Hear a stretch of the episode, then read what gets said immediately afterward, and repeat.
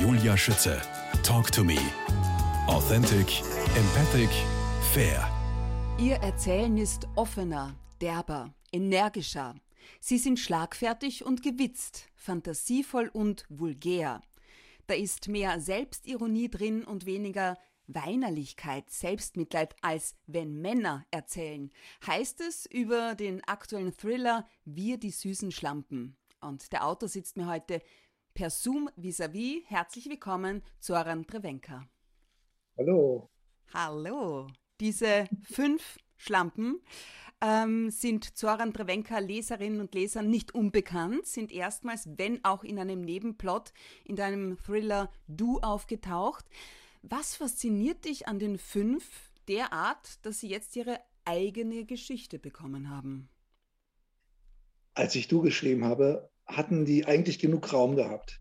Aber ich habe immer das Gefühl gehabt, eigentlich gehört dem Buch alleine. Weil sie so eine Power und so eine Energie hatten. Und ich wollte eigentlich Du, wollte ich die süßen Schlampen nennen. Aber die Verlage waren zweifelnd, weil es ja ein Thriller war und sie wussten nicht genau. Und irgendwann beschloss ich, jetzt setze ich mich hin und schreibe ihre Vorgeschichte. Das hat null funktioniert. Ich habe richtig gemerkt, sie sind 16 und sie bleiben 16. Ich kann sie nicht jünger machen. Mhm. Und sie wollten einfach zurück. Die haben einfach so eine enge Freundschaft. Und da Freundschaft bei mir immer das Thema ist, wäre das eine Sünde gewesen, sie nicht wieder zurückzuholen. Ich habe mich natürlich bei dir eingelesen und du planst ja nicht. Du schreibst und es passiert, so auch mit den Charakteren. Wir Mädchen bezahlen für unsere Fehler. Woher kommt dieser Satz und in welchem Zusammenhang steht der? Macht er auch so die Faszination für diese fünf aus? Ich glaube, das, das war eine Lüge, wir bezahlen für unsere Fehler. Ich glaube, das ist wirklich nicht ernst gemeint, weil so wie die drauf sind, ist ihnen das vollkommen egal, wofür sie bezahlen. Hauptsache, sie machen das. Mhm. Und das mag ich auch an ihnen. Ich meine, in unserer Zeit, äh, ich kann etwas tun und dann sitze ich da und denke, hätte es mal anders gemacht, aber ich bereue es so ein bisschen. Und sie sind für mich ohne Reue. Sie sind wirklich ohne Reue. Zoran, jetzt so unter uns, gell? Das Wort ähm, Schlampen ist nicht so meins löst so ein gewisses Unbehagen aus. Welche Bedeutung hat es für dich? Was sagt es über die fünf aus? Stinke, Schnappi, Tanja, Ruth, Rute? Oder haben wir da verschrieben jetzt? Rute. Rute. Rute. Ja. Genau, Rute und Nessie. Um ganz ehrlich zu sein, die Verbindung zu Schlampen, in welcher Ebene du es auch negativ siehst, habe ich null. Für sich, mich sind sie schlampig. Okay. Ja? Also den es gibt Ursprung, Moment, die ursprüngliche Bedeutung. Hat nichts mit der Gegenwart zu tun, hat damit zu tun, dass die Mutter kommt rein, die fünf sitzen rum, es sieht furchtbar aus, ja. Mhm. Und sie sagt einfach, Mann, ey, ihr seid ja richtige Schlampen. Und darauf sagen sie, wir sind zwar Schlampen, aber wir sind süß. Und da war der Titel. Ich verstehe. Und er war einfach, er passte, ich fand ihn humorvoll, weil etwas Schlampiges süß zu nennen, ist einfach, das ist großartig. Ja, sehe ich. Das habe ich gemocht. Was, was ist jetzt die Geschichte? Worum geht es im Thriller Wir, die süßen Schlampen? Am Buchrücken steht, wir sind unantastbar, unsterblich, unzertrennlich und niemand kann uns was. Wir sind alles, was man von uns nicht erwartet. Ja, das sind sie. Und die Geschichte ist eigentlich recht einfach. Eine von ihnen verschwindet für zwei Wochen.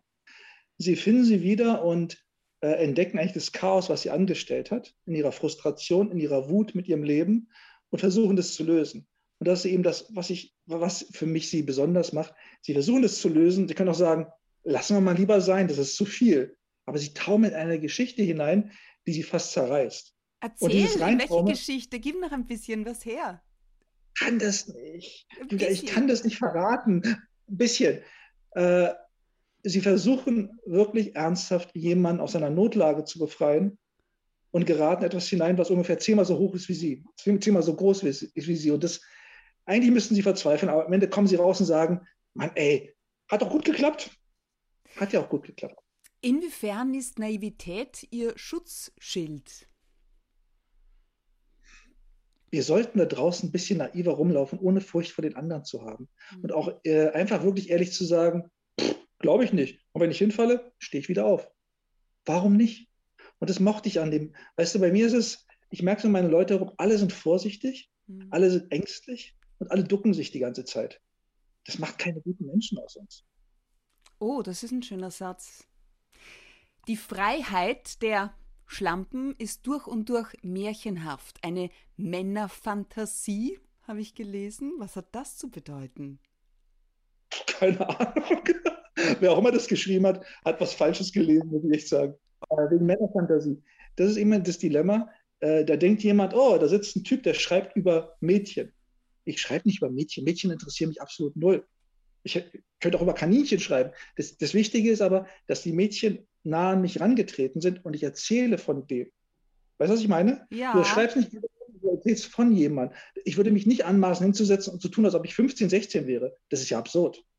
Aber die Charaktere sind da und die haben was zu sagen. Darum ist auch die Sprache und die Energie und auch diese Wut immer da. Das ist nicht meine Wut. Ich rede auch nicht so. Das sind die Charaktere und ich gebe ihre Sprache wieder. Und das bringt man so ein bisschen durcheinander, weil natürlich heutzutage, wenn jemand über Jugendliche oder Kinder schreibt, dann muss er ja für Jugendliche und Kinder schreiben. Da könnte ich kotzen, das will ich nicht. Ich weiß, ich du hast keine Zielgruppe, das betonst du auch ja. immer wieder, sondern diese Charaktere äh, treten an dich heran, nachts zum Beispiel oder ja, komplett unverhofft und dann heißt es geschwind aufschreiben, gell? Ich finde das total ja. faszinierend.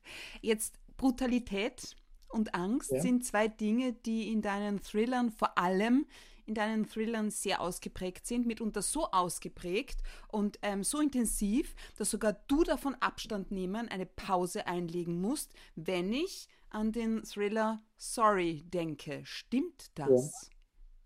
Oh ja, das stimmt. Also es ist was sehr Gruseliges passiert. Ich mhm. habe den Roman geschrieben. Und bei mir ist es ja so, ich schreibe ja nicht, weil ich gerne Krimis lese oder darüber erzählen will. Ich setze mich mit der Angst auseinander. Ich habe jetzt drei Bücher geschrieben und es reicht jetzt auch. Ich habe genug davon aufgedeckt. Und bei Sorry war es so, äh, nach 120 Seiten tauchten zwei Jungs auf, zwölf Jahre alt, die hatten in der Geschichte nichts verloren. Ich hatte keine Ahnung, wo die herkommen. Die waren im Regen und dann passierte dem was wirklich Schlimmes.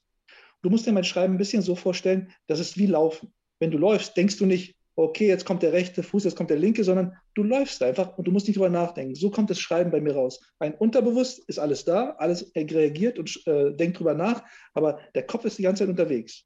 Und da ist es passiert, die zwei Jungs tauchten auf, ich schrieb die Szene, stand auf und dachte, was machst du jetzt damit? Weil es war wirklich, wirklich heftig. Und es gab keine Lösung.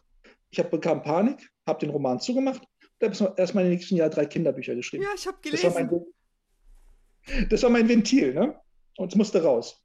Und nach einem Jahr kam ich dann zurück und es ging noch immer nicht. Ich hatte richtig Schiss davor, aber ich wusste, das musste zu Ende schreiben. Das geht nicht anders. Und ich wusste auch nicht, wo es hingeht. Ne?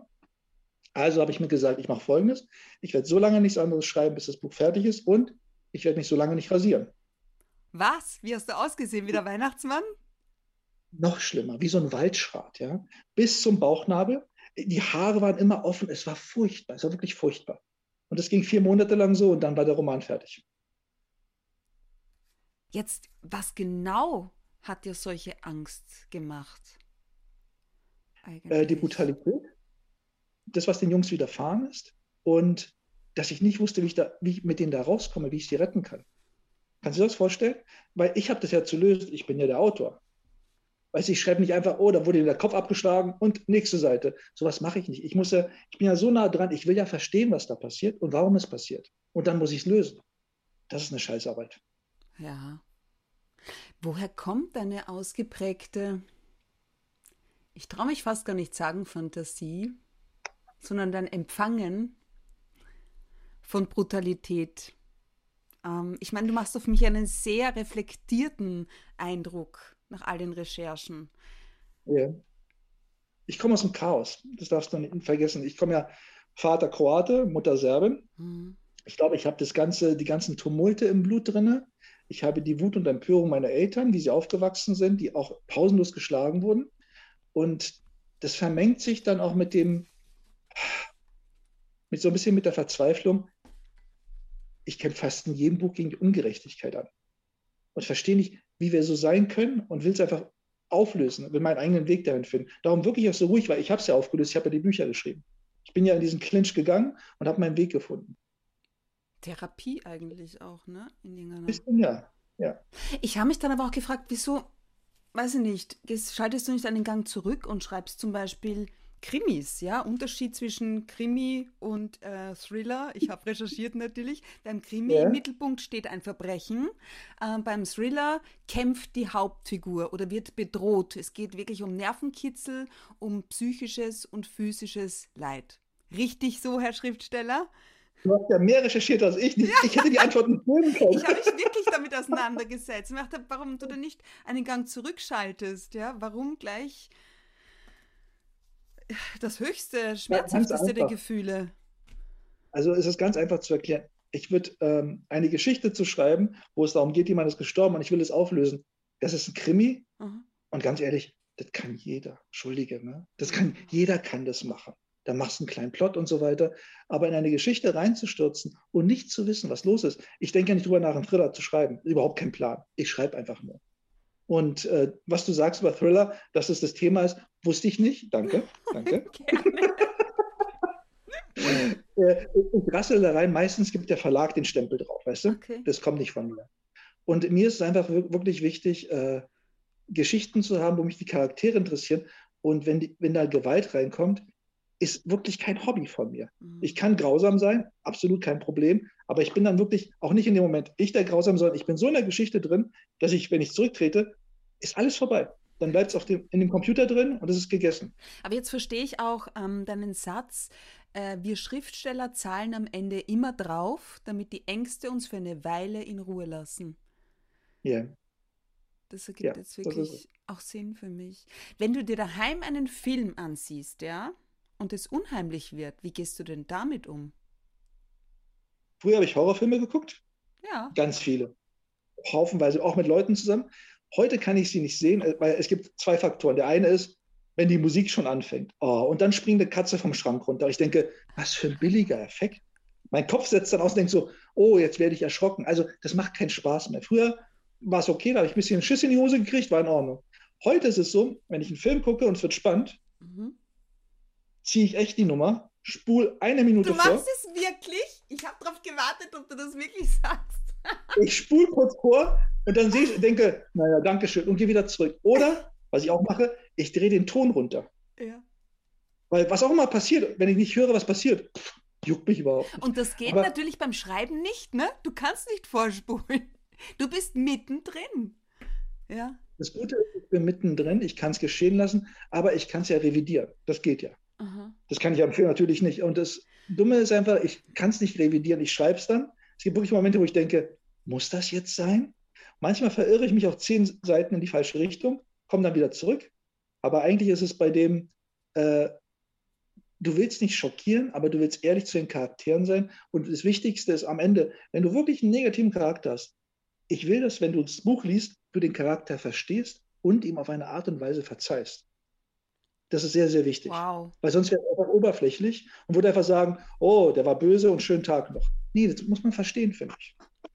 Manchmal reicht ein Wort, um sich an einen Traum zu erinnern. Manchmal wird ein Buch daraus.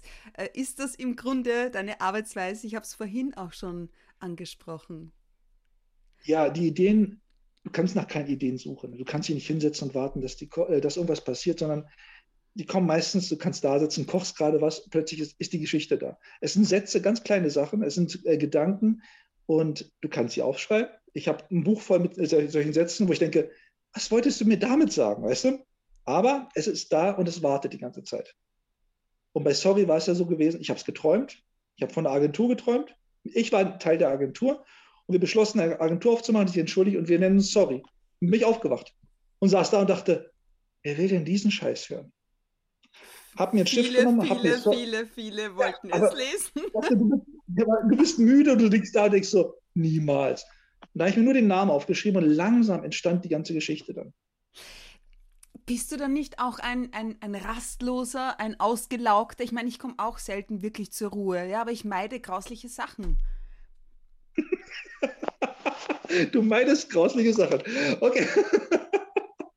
also du darfst auch nicht vergessen, ich liebe es natürlich, Spannung aufzubauen. Ja. Das ist ja auch da. Und mein Leben ist sowas von ruhig, du würdest in ein leichtes Koma fallen, wenn du hier bist. ich tue den ganzen Tag nichts anderes außer Kaffee trinken, lesen, an Computer gehen, schreiben, Kaffee trinken, lesen. Und wenn es dunkel wird, schaue ich Filme. Na, Hallo? na, na, du hast die allersüßeste Enkelin der Welt oder aller Zeiten. Ja, die sehe ich einmal in der Woche leider nur.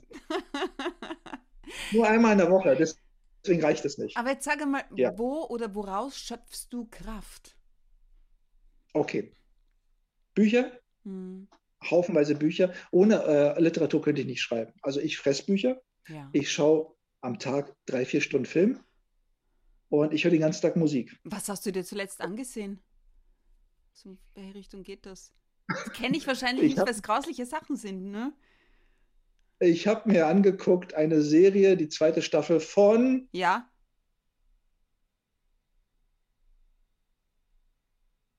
Ich weiß das. Succession. Okay. Ist das grausig? Nee, überhaupt nicht. Aha. Dann werde ich mal. Familiendrama. Ein, naja, ein bisschen Drama zwischendurch. oh mein also, Gott. Ich schaue wirklich alles, was mir in die Finger kommt, schaue ich mir an. Ja. Und dann ist der Tag voll. Und wenn du so einen Input hast, du hast die ganzen Bücher, du hast die Filme und die Musik, ich meine, irgendwas musst du damit machen. Zoran Drevenka, du schreibst Werke für Kinder, Jugendliche, Erwachsene, hast nahezu jeden bedeutenden Kinder- und Jugendliteraturpreis für deine Romane abgeräumt, ähm, die aus den unterschiedlichsten Genres stammen. Sie werden in mehr als 14 Sprachen übersetzt, deine Bücher. Und für das Drehbuch zum Film Knallhart aus dem Jahr 2006 hast du auch noch die Silberne Lola erhalten. Was gibt dir das Schreiben? Ruhe, ganz viel Ruhe. Und ähm, es fordert mich immer, ich, also wenn ich ein Buch schreibe, ja. ich sitze da nicht da und bin ganz lässig. Ich bin jedes Mal nervös, weil ich jedes Mal eine neue Tür aufmache. Und ich weiß nicht, ob es funktioniert. Und das mache ich jedes Jahr, zwei Bücher. Und äh, es ist der Reiz, zu schauen, ob man es noch packt, ob man in den Rhythmus reinkommt, ob, ob, ob Türen aufgehen, ob die Charaktere noch alle da sind. Das ist die Freude daran. Boah ob die Charaktere noch alle da sind. Jetzt, das Schreiben hat für dich nicht zuletzt auch äh, mit dem Tod zu tun, beziehungsweise mit der Vertreibung des Todes. Ja. Ähm, inwiefern oder was hat das mit einem gewissen Sebastian zu tun? Hat das da dann noch angefangen? Ah, da rührst du jetzt in einer Wunde. Die hat nichts mit Sebastian zu tun, aber okay. ähm, Sebastian war ein Freund, der starb. Der ist im Grand Canyon abgestürzt und ertrunken. Oh, da war ich, boah. ich glaube, 22, 21. So jung auch noch. Da, da, da ging es damit los. Da brach so gesehen das Schreiben. Davor war ich kitschig und romantisch und okay. dann wurde was anderes daraus. Und du hast dich wirklich gefragt, was soll das alles und so weiter und so weiter. Ja. Und die Wunde, die du jetzt aufreißt, ist eine sehr gruselige Wunde. Äh, der wichtigste Mensch in meinem ganzen Leben, neben meiner wunderbaren Frau, ja. war mein guter Freund Gregor und der ist letztes Jahr gestorben. Ach, hey. Der hat einfach eine Embolie, Embolie gehabt und ist umgekippt. Ja, und das sind Wunden, da musst du schreiben, weil du willst ja herausfinden, was mit dem Leben los ist. Du, also du glaubst, du glaubst gar nicht an den Tod. Habe ich dann auch wieder gelesen. Ja. Wie, Hart, wie ne? passt das jetzt zusammen? Okay. also ist ja nicht so, dass wenn ich nicht an den Tod glaube, dass keiner stirbt. Das klappt doch nicht. Nein, aber es ist so, ganz ehrlich, ich liebe das Leben so gnadenlos, ja? Mhm. Wirklich. Mhm. Und ich habe einfach das Gefühl, ich werde das nicht loslassen. Und eine, irgendeine Philosophie muss man ja haben. Und ich glaube, dass viele auch sterben, jetzt wir reden nicht von Unfällen und so weiter, sondern weil sie auch müde werden und einfach aufgeben. Will ich nicht. Also glaube ich an etwas Bestimmtes. Ja. Finde ich gut. Ja. So gesehen ist die Form des Thrillers dann doch eigentlich eine sehr gewagte, oder? Ja, sie ist gewagt weil jeder darauf reinfällt, dass es ein Thriller ist. Es ist kein Thriller, es ist ein Roman. Aha. Und ich kriege dich mit einem Genre und ziehe dich rein. Und äh, eigentlich ist es ein Plaudern zwischen Charakteren über das Leben. Wie gemein ist es, wie wir da rauskommen und wie wir es überleben. Du bist so gefinkelt. Das ist ja unglaublich. Wenn die erste Romanfassung abgeschlossen ist, sagst du, geht äh, der harte Teil der Arbeit erst richtig los. Du betrachtest mit Abstand, was du getan hast. Was ja. hast du bei Wir, die süßen Schlampen, getan? äh, die Geschichte war fertig und äh, es ist ja auch so, ich weiß ja auch nicht, wie sie endet. Hm. Der letzte Satz, du schreibst einen Satz und denkst so, das ist das Ende. durch das Ende von dem Buch, der letzte Satz, sowas habe ich noch nie gemacht. Es war großartig. Ich wusste, es ist Ende. Schau, schau dir meinen letzten Satz an. Sagt Schnappi zumindest. Du meinst den vorletzten Satz wahrscheinlich. Okay. Nee, den letzten, den letzten. Sagt Schnappi zumindest? Ende. Ja. Schnappi wird in dem ganzen Buch vier, fünf Mal zitiert und jeder sagt, bla bla bla, sagt Schnappi zumindest. Und das ist einfach, wer macht denn so ein Ende? Wirklich jetzt? Das, der Absatz davor ist das Schöne, ist das richtige Finale, aber mit diesem Satz zu enden, ist in, in der Richtung ein bisschen so wie, tja, so war's, fertig. Das hat mir gefallen. Und äh, beim Revidieren, wenn du dann das Buch fertig hast, packst es zur Seite, du wartest ein, zwei Monate, Leute lesen das, Kommentare mhm. kommen rein. Und wenn du dann zurückkommst, ist es wirklich der schlimmste Teil, weil äh, du fängst an rauszuschmeißen und du siehst die Schwächen langsam. Weil du bist ja im Rausch beim Schreiben. Der Rausch bringt dir später gar nichts. Weil der Rausch heißt einfach, du hast besoffen da angepinkelt, hast da was angemalt und jetzt musst du alles sauber machen. Weil es gibt Stolpersteine, es gibt Fehler und es gibt Sachen, die gar nicht gehen, aber du fandst sie damals so toll und jetzt siehst du, nee, muss raus. Und das ist eben dieses, du sezierst es, du löscht etwas, du verschiebst etwas und das dauert einfach viel, viel länger als das Schreiben selber. So auch beim, beim jüngsten Thriller oder Roman? Wie ja, bei jedem. Schlampen? Wirklich, auch bei, auch bei den kleinsten Kinderbüchern. Wow. Zoran Drevenka über das Gute und das Böse, das Verzeihen für das Dunkle, darüber unterhalten wir uns gleich in Teil 2.